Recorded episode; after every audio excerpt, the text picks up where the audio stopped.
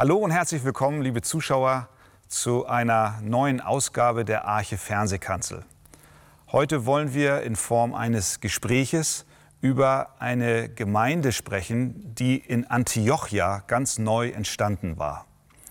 Und ich freue mich, dass zu diesem Gespräch heute zwei der Archepastoren bei mir hier im Studio sind. Da ist zum einen Pastor Markus Kniesel, herzlich willkommen, und auch Pastor Wolfgang Wegert. Die Gemeinde in Jerusalem war gerade neu entstanden. Und es dauerte nicht lange, da gab es schon den ersten Märtyrer, der aufgrund seines Glaubens sterben musste. Das war Stephanus. Und wir lesen in der Apostelgeschichte, dass nach dieser Steinigung des Stephanus sich die Christen aus Jerusalem in die umliegenden Gebiete zerstreuten, aufgrund der dann sich einstellenden Verfolgung. Mhm. Und der Leser der Apostelgeschichte, der denkt dann, oh Mann, die ganze Geschichte steht doch hier auf der Kippe. Wie geht es weiter mit dieser neuen Christenbewegung? Und an dieser Stelle greift Lukas den Faden wieder auf. Da sind wir heute in unserem Gespräch in Apostelgeschichte 11. Denn die Leute, die aus Jerusalem sich zerstreut haben, haben das Wort Gottes verkündigt. Ich lese einmal den Vers 19 in Kapitel 11 der Apostelgeschichte, die nun, heißt es dort, welche sich zerstreut hatten seit der Verfolgung, die sich wegen Stephanus erhoben hatte, zogen bis nach Phönizien und Zypern und Antiochia und redeten das Wort. Das heißt also, das, was die Feinde Gottes zunächst als boshaft erdacht haben, diese Evangeliumsverkündigung zu unterdrücken, kehrte sich zum Gegenteil um. Die Menschen gingen und verkündigten. Und aus dieser Verkündigung entstand eine neue Gemeinde in Antiochia. Und was wir jetzt sehen anhand der dann folgenden Verse, ist dieses wunderbare Verhältnis zwischen der Gemeinde in Jerusalem, die schon Bestand hatte, und dieser neu entstandenen Gemeinde in Antiochia. Und wir sehen fünf Merkmale einer gesunden Gemeinde, einer gesunden Gemeindezusammenarbeit. Und darüber wollen wir jetzt etwas näher uns austauschen. Ich würde direkt die erste Frage an dich stellen. Was ist denn das erste Kennzeichen, was wir jetzt hier sehen, einer gesunden Gemeinde? Ja, sie besteht aus Gliedern, aus Mitgliedern, die das Evangelium bezeugen, die Jesus Christus verkündigen, ohne ordinierte Pastoren zu sein. Sie waren, wie du ja schon erwähnt hast, verstreut und haben aber sich nicht einschüchtern lassen, sondern haben auch in Antiochien das Evangelium verkündigt. Aber wie es dann ja auch in dem Vers, den du gerade gelesen hast, Christian, zum Schluss noch heißt, sie redeten das Wort zu niemand als nur zu den Juden. Das war zunächst mal symptomatisch. Ja, diese Tendenz, die war einfach da bei den Juden und es gab ja immer einen gewissen Kampf auch. Soll man den Heiden das Evangelium verkündigen oder nicht? Also auch hier, sie kommen nach Antiochien aufgrund der Verfolgung und sie holen sich erstmal ihre Volksgenossen und erzählen denen. Aber der Heilige Geist lässt sich nicht einschränken. Gott hatte vom Himmel her ja schon beschlossen, dass das Wort nicht unter den Juden allein bleiben soll, sondern das Evangelium soll auch zu den Nationen, wie es ja auch schon im Alten Testament immer wieder angekündigt worden ist.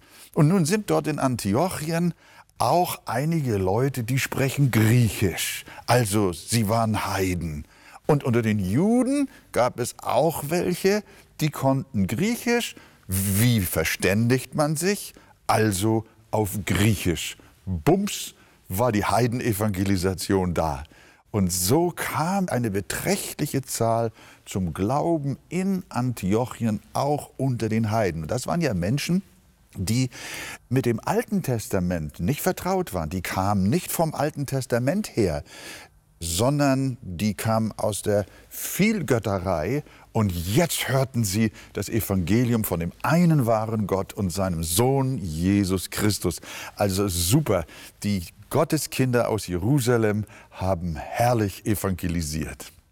Was uns, wenn wir das jetzt mal auf die heutige Zeit übertragen, doch Mut machen darf, dass auch wir das Evangelium Menschen weitergeben, die jetzt nicht unbedingt Heiden in dem Sinne sind, wie es damals der Fall war, aber die doch auch ja in dem Sinne Heiden sind, in der Weise, dass sie keinen Bezug zur Kirche, zum Glauben, zu Christus selber haben.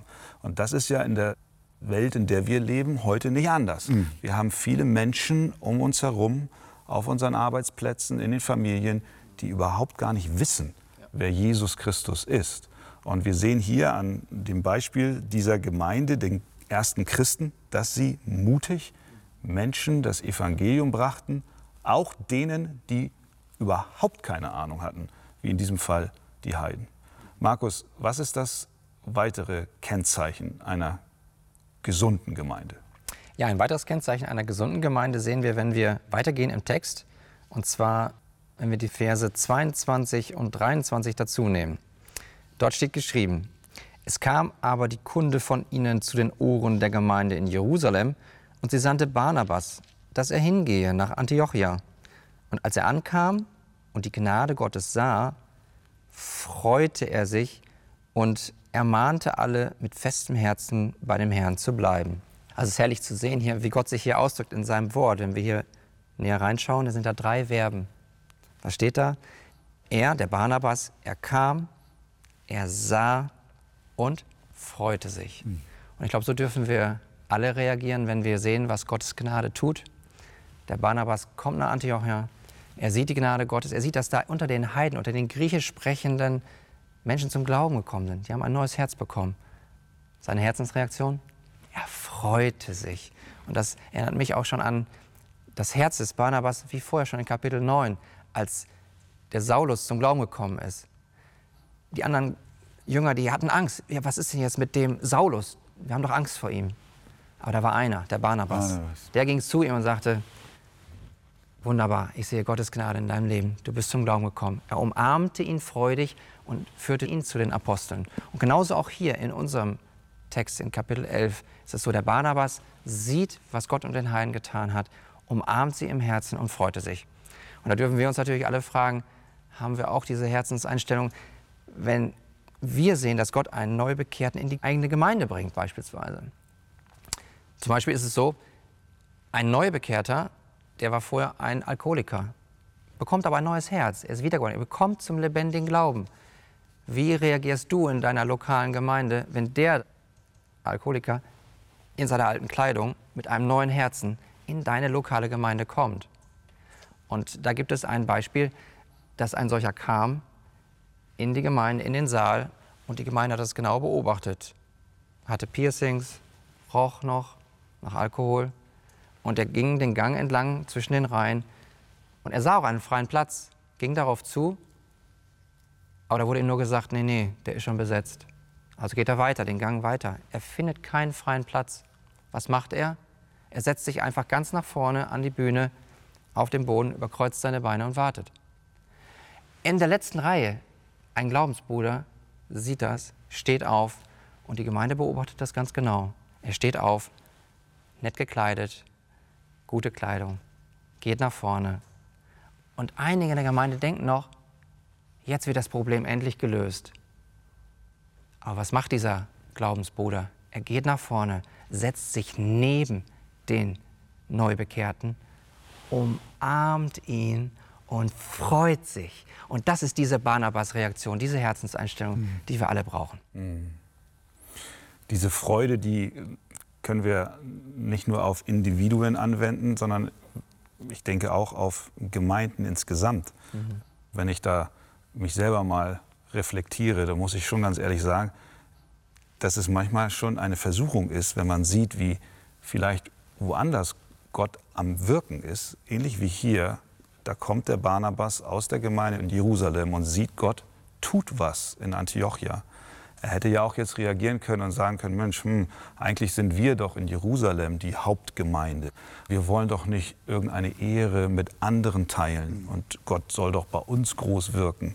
Und eine gewisse Reserviertheit im Herzen kann entstehen.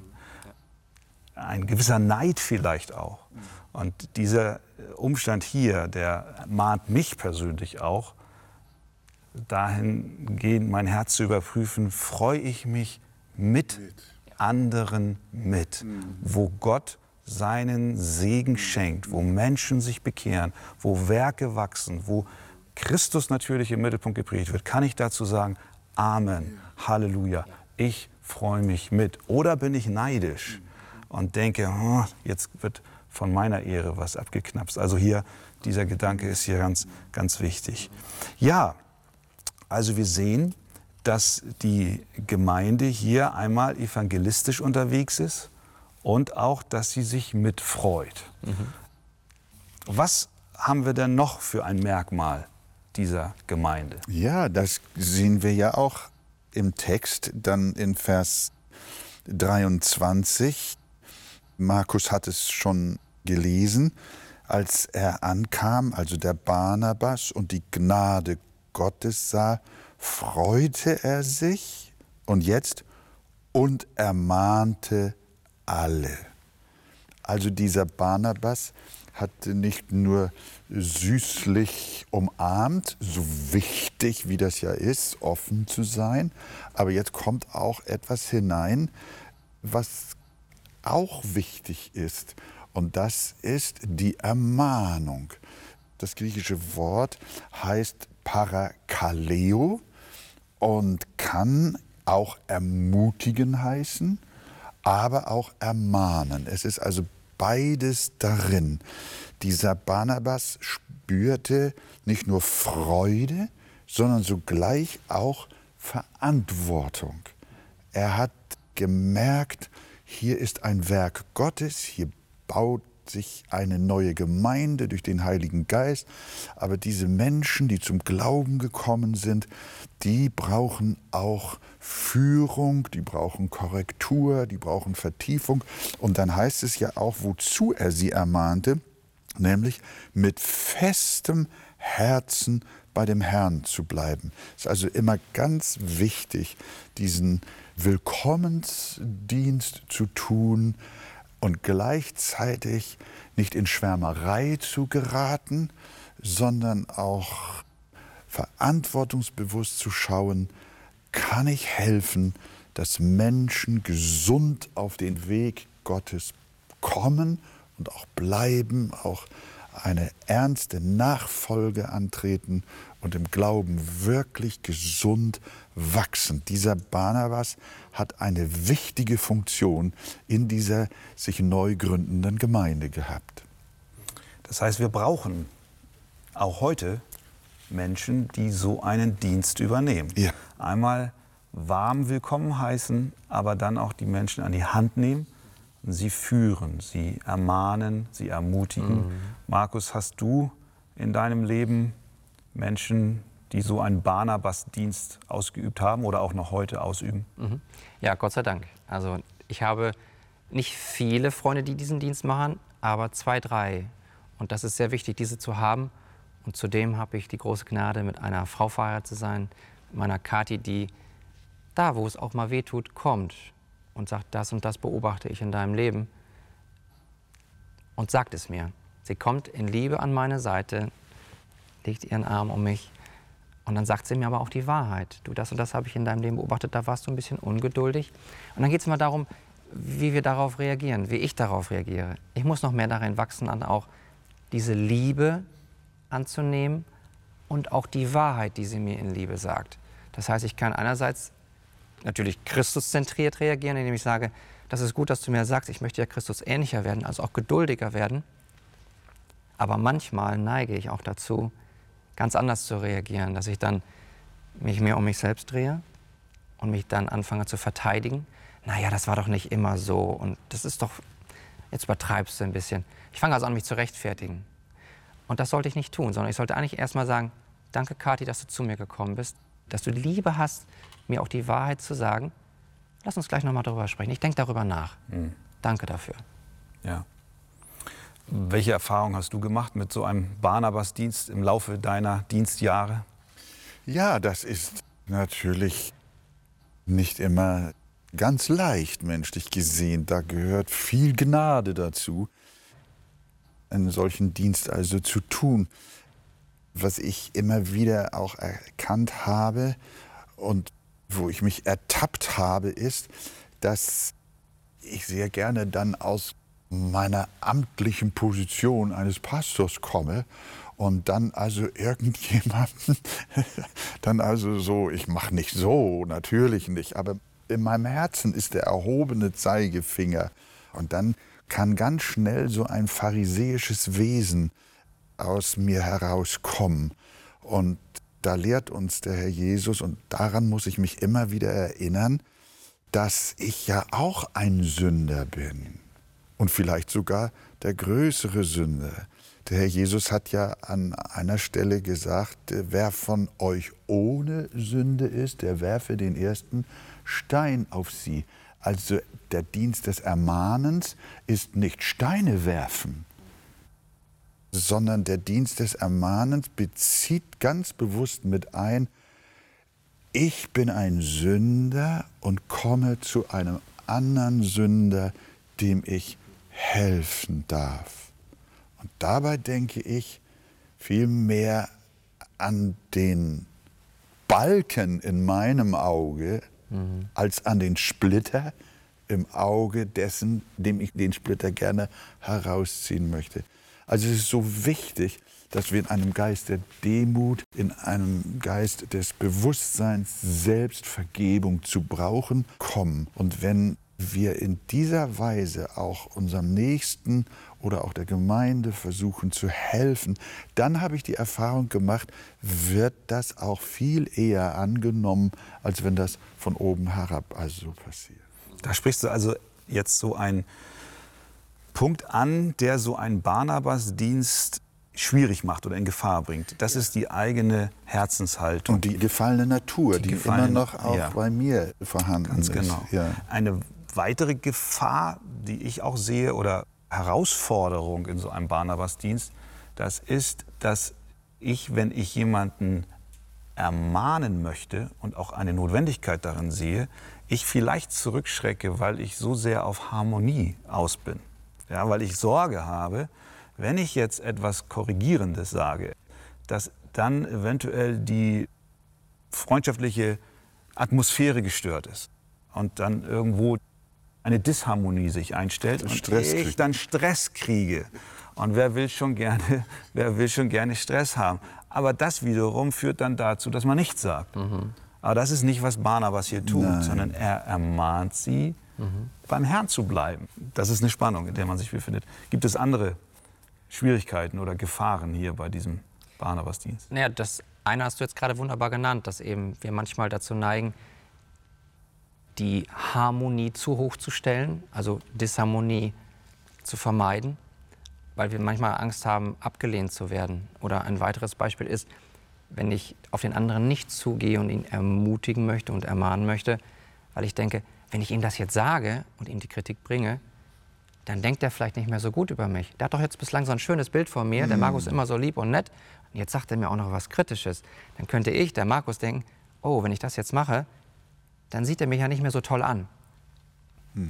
Dann habe ich Angst davor, im Ansehen bei ihm zu sinken.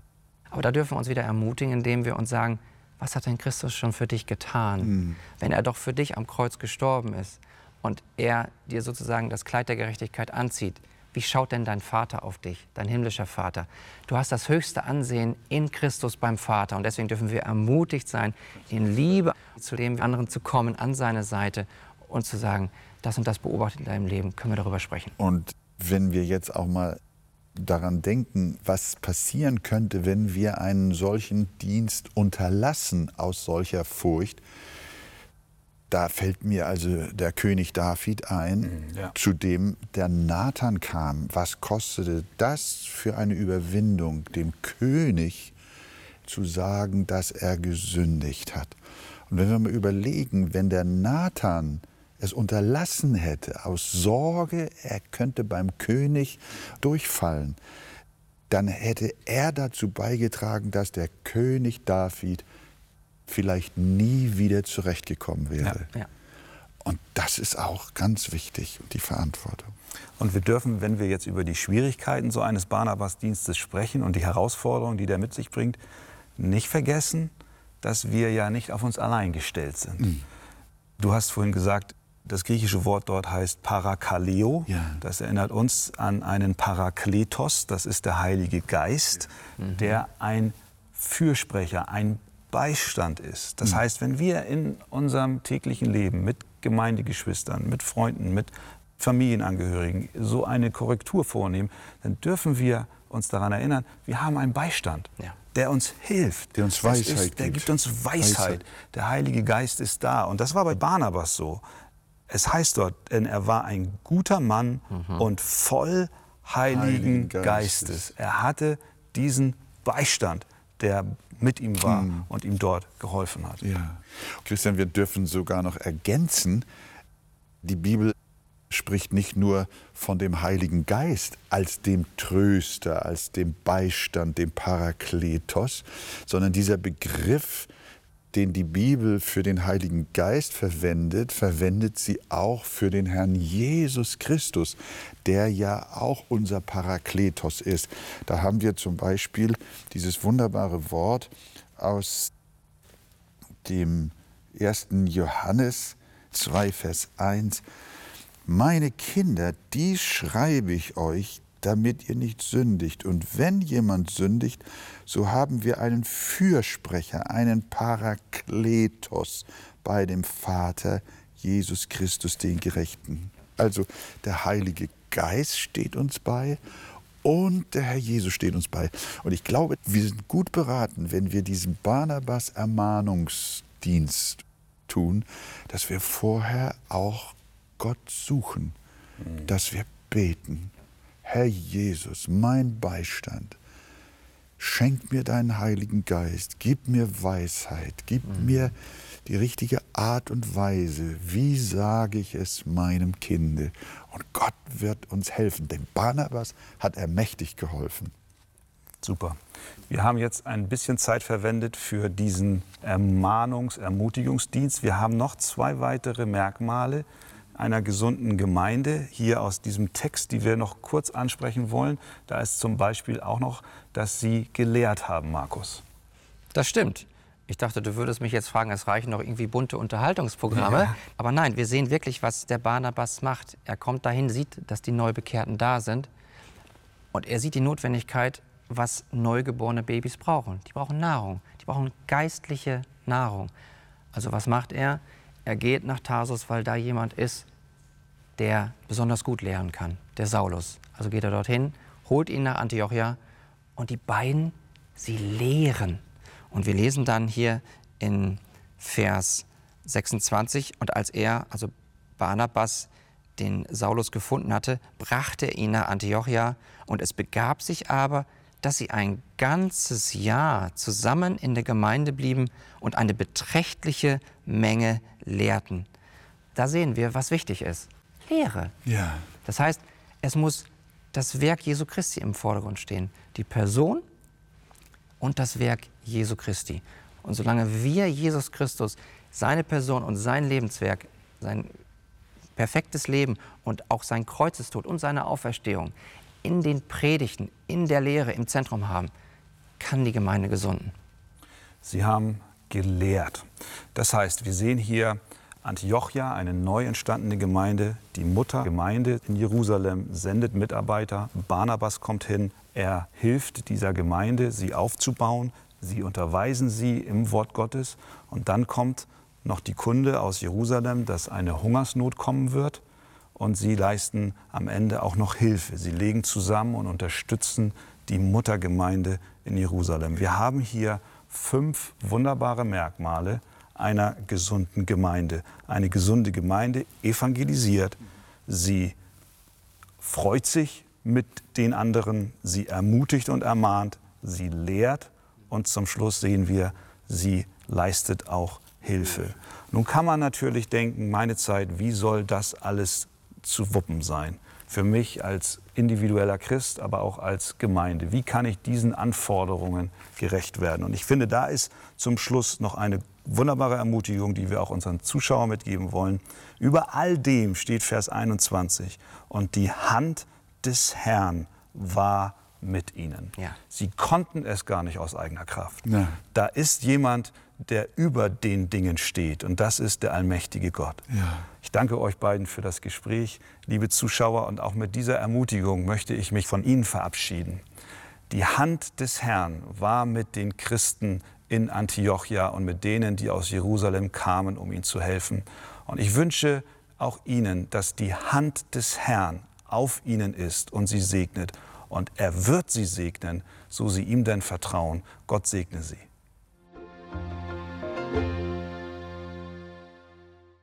So wie Gott mit den Christen in Antiochia war, so ist er auch bei jedem einzelnen seiner Kinder, um ihnen zu helfen und sie zu segnen.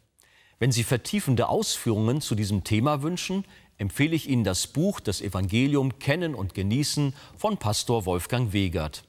Lesen Sie besonders den Abschnitt Der neue Mensch vertraut der Vorsehung Gottes. Ein Exemplar erhalten Sie auf Wunsch kostenlos. Bestellen Sie auch gerne unser Magazin Die Taube mit weiteren Programmhinweisen zu den Ausstrahlungen der Fernsehkanzel und zusätzlichen Informationen zum Gemeinde- und Missionswerk Arche. Wir freuen uns über jeden Kontakt zu unseren Zuschauern. Sie erreichen uns per Brief, E-Mail oder zu nachfolgenden Zeiten unter der eingeblendeten Telefonnummer. Näheres zur evangelisch reformierten Freikirche Arche finden Sie im Internet. Liebe Zuschauer, mit Ihrer Spende helfen Sie mit, das Evangelium von Jesus Christus über das Fernsehen in viele Häuser zu übertragen. Wir sagen auf diesem Weg herzlichen Dank. Über eine Spende auf die eingeblendete Kontoverbindung würden wir uns sehr freuen.